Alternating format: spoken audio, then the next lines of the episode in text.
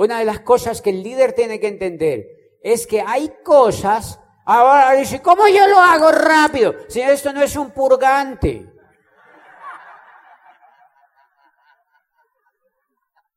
¿Me entiendes? Pues si le hablan a uno en términos de purgante, como si esto fuera, tómate el jarabe y ya se te fueron las lombrices.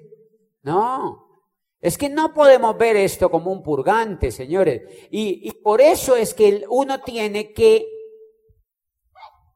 observar cómo funciona todo. ¿Cómo funciona todo, señores? Planten una semilla y ahora empieza a pensar, crece rápido, crece rápido. No, tú no puedes hacer eso con esa semilla. Tienes que abonarla, tienes que haber preparado la tierra, tiene que haber lluvia y sol, y tienes que esperar. Señor, decir, ¿y por qué rayos no crece? Hello. Biología básica. Todo es un proceso, señores. Entonces no lo haría rápido. La respuesta es no lo haría rápido. Haría cosas. Pues de pronto más enfocadas, un poquito más enfocadas, y lo que más haría es hacer amigos. Yo me hice embajador Corona porque aprendí un poquitito más a hacer amigos. Y estoy seguro que la mayoría de la gente no califica es porque están pensando en el negocio, no en hacer amigos. A partir de un momento yo empecé a notar que entre más amigos hiciera, más, más, aprendería mejor a ser amigos. Porque uno dice, ay, sí, yo hago amigos. Nosotros no hacemos amigos realmente. Nosotros realmente no hacemos amigos. Si nosotros aprendiéramos real a ser amigos, yo construí todo el embajador Corona haciendo amigos haciendo amigos, haciendo amigos, haciendo amigos. Eso lo haría mejor ahora. Y por supuesto, correría más rápido un embajador corona, porque lo construiría haciendo amigos. Pero eso tiene que ver con un manejo de la energía. Tiene que ver con un manejo de la energía. ¿Cómo aprendo más a conocerme más? Uno de los grandes problemas es que nosotros vivimos muy ocupados, muy ocupados muy ocupados para pagarle a ETV, muy ocupados para pagarle a DirecTV, muy ocupados para pagarle a la empleada del servicio, muy ocupados para pagarle y pagarle y pagarle y pagarle y pagarle a todo el mundo. Muy ocupados. Lo primero que yo hice fue desocuparme un poco. Yo me desocupé un poco. Entonces le tiré el puesto que tenía a la universidad, pero no vayan a hacer eso todavía. Frescos que yo los oriento mejor. Yo le tiré el puesto a la universidad, uy, yo me empecé a dar cuenta que, claro, tú no te puedes conocer a ti mismo si no tienes tiempo. No tenemos tiempo, si ustedes se dan cuenta, vivimos en una vida de ruido todo el tiempo, ruido, clientes, gente, clientes, gente, clientes, gente, facturas, facturas, obligaciones, estrés, trancones. ¿Cuándo nos conocemos a nosotros mismos? Necesitamos meternos a la oscuridad. Tienen que estar, aprender a estar solos. Muchos de ustedes no han aprendido a estar solos. Yo amo estar solo y no les estoy diciendo que se divorcien. Pero yo una de las cosas que a mí más me ha favorecido en la vida es estar solo. Yo convertí el estar solo en una ventaja poderosa para mí. Para otros eso es una desventaja y una debilidad. Pero yo aprendí a crecer internamente porque mi madre se murió cuando yo tenía 14 años y tuve que volverme fuerte y tuve que aprender a luchar por mí mismo y tuve que aprender a pensar. Y yo hice el negocio solo. Y trabajo perfectamente el negocio con hombres y mujeres, con parejas, no tiene ningún problema, señores. O sea que todo es una excusa. Todo es una excusa. Ay, pero es que como yo no tengo, ¿quién me acompañe? Eh, fortalezcase, muñequito. Supéralo, Nikita. Tienen que aprender a estar solos. Muchos de ustedes no pueden estar solos. Yo tengo amigos que no pueden estar solos. Una de las cosas que más gané es aprender a estar solo. Yo amo estar solo. Los hosts míos son los más afortunados. Yo siempre soy afortunado porque me colocan los mejores hosts en el mundo. Pero mis hosts son afortunados porque yo no les pido que me lleven ni a la esquina, porque yo amo los hoteles. Yo amo quedarme en los hoteles. Yo amo pasear por el parque del hotel. Hoy troté 40 minutos en el parque del hotel. Yo no ando buscando que no, camina a trotar, que no, no, no, no, yo hoy troto solo. Me encanta estar solo, porque es en el momento en que yo pienso. Si tú quieres conocerte a ti mismo, tienes que aprender a estar solo. Busquen espacios para ustedes mismos y piensen, ¿qué quieren hacer? Escuchen mucha información, lean. Y eso se demora. Yo duré décadas pensando en eso. Por eso yo amo el negocio de Amway, porque allí me dijeron, Tin, ahí tiene el regalo ya. El que usted pidió.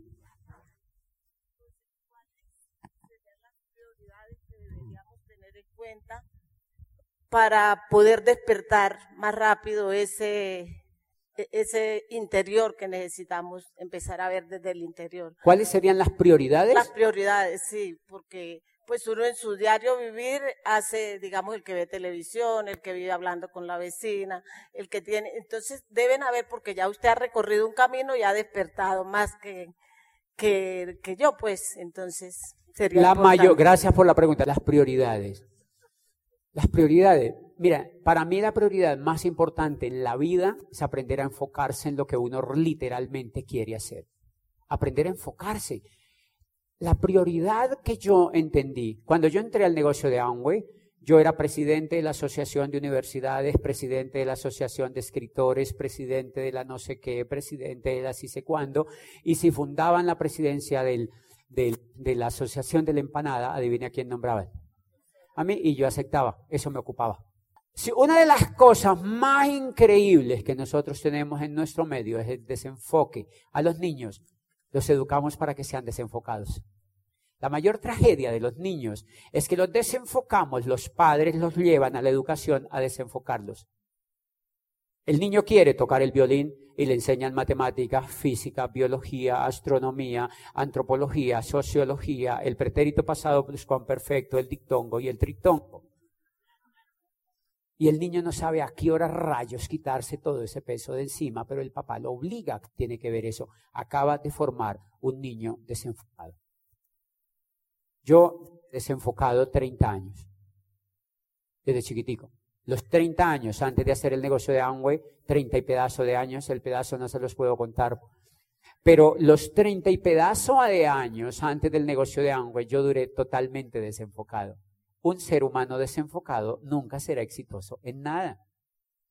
Lo que yo aprendí, la gran prioridad que yo aprendí fue aprenderme a enfocar. ¿Yo realmente quiero hacer esto? Sí. La respuesta por dentro era sí.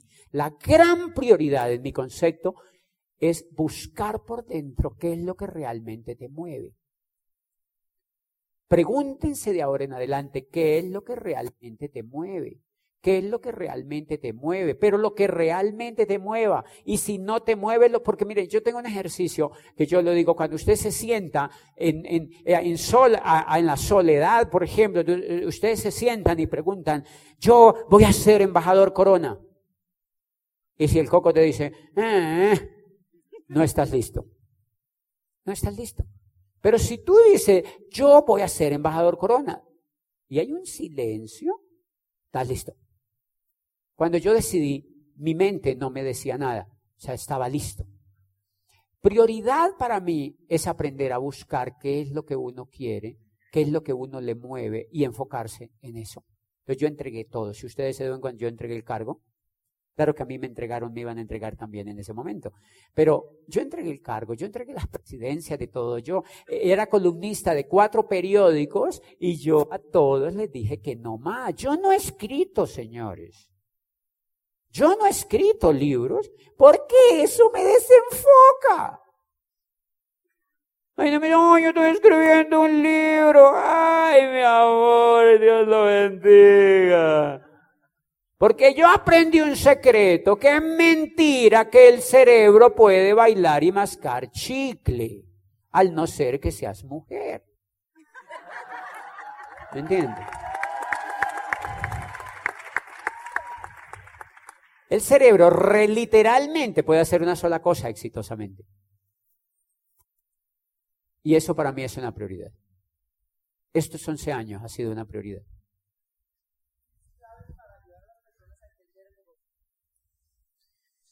Tip claves para enseñar a las personas a entender el negocio.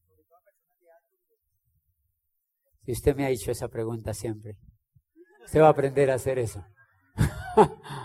sí.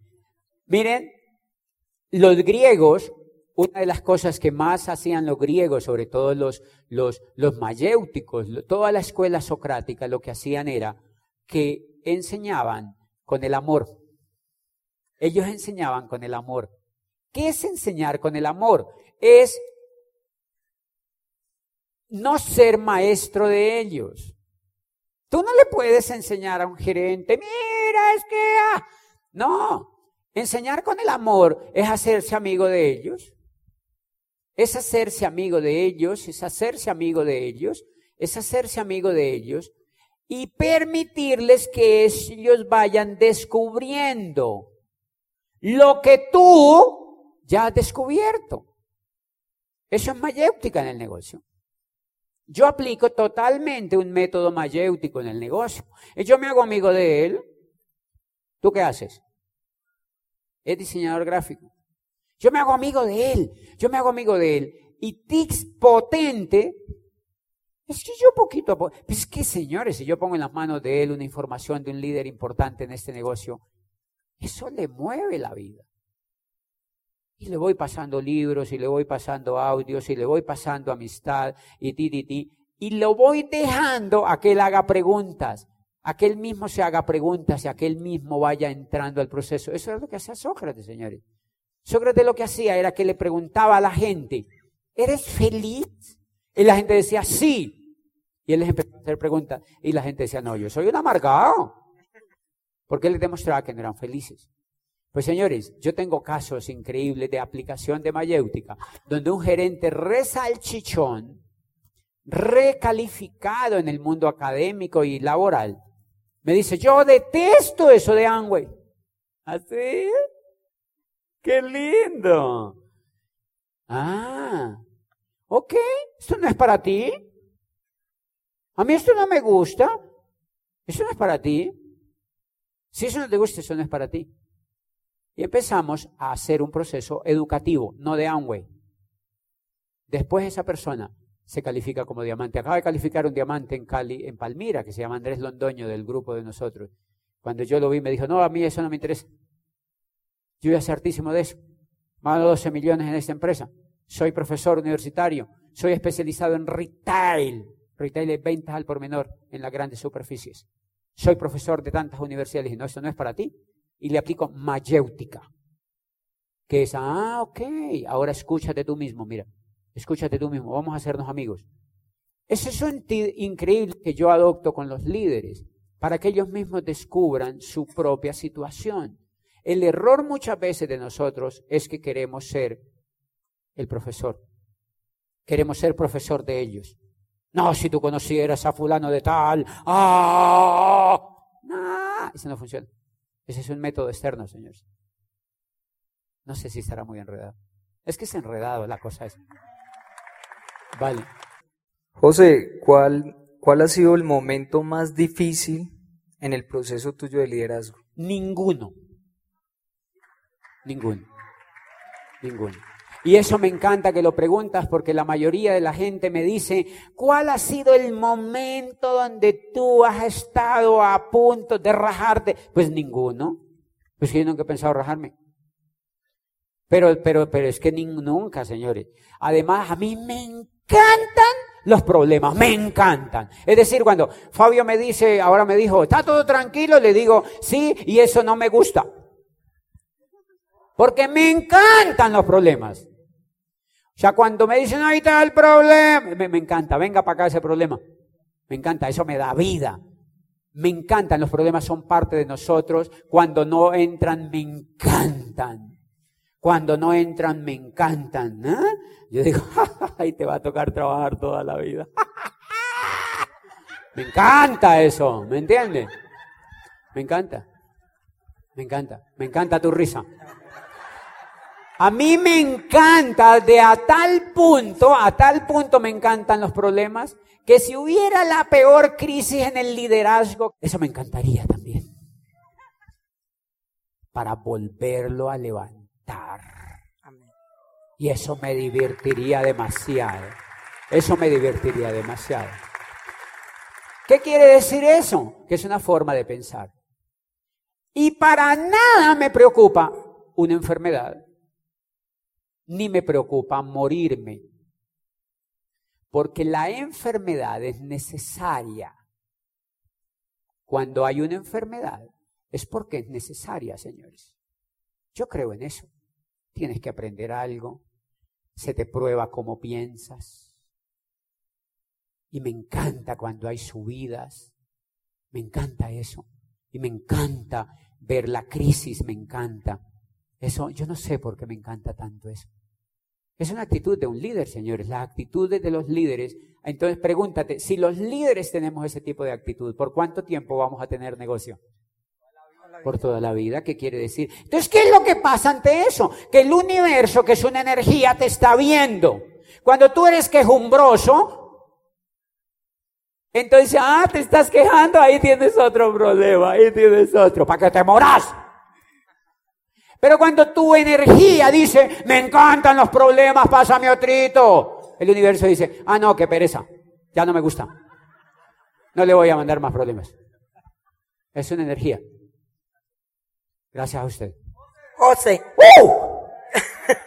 A la señora, primero las señoras. ¿Cómo hacer para programar un bebé cuando hay dos pensamientos diferentes? O bien sea, hay uno que está convencido que lo que se le está diciendo a ese bebé es una realidad absoluta, pero está la mamá y de repente la abuela que piensan otra cosa. Sí. Alejarse de la abuela un poquitito. Alejarse de la abuela un poquitito. Porque yo soy la bisabuela y creo en lo que le estoy programando al bebé. Claro, lo que pasa es que miren, todo es un fenómeno de liderazgo. Todo es un fenómeno. Por ejemplo, yo tengo amigos que tienen hijos y me dicen, yo quiero educar a mi hijo en libertad y que no vaya a la escuela. Pero la abuela no se enloquece. Yo le digo, ah, o sea que tu abuela te manda. Ah, el problema tuyo, mi amor. Ese sí es problema tuyo. Sí, es que la abuela es muy influyente.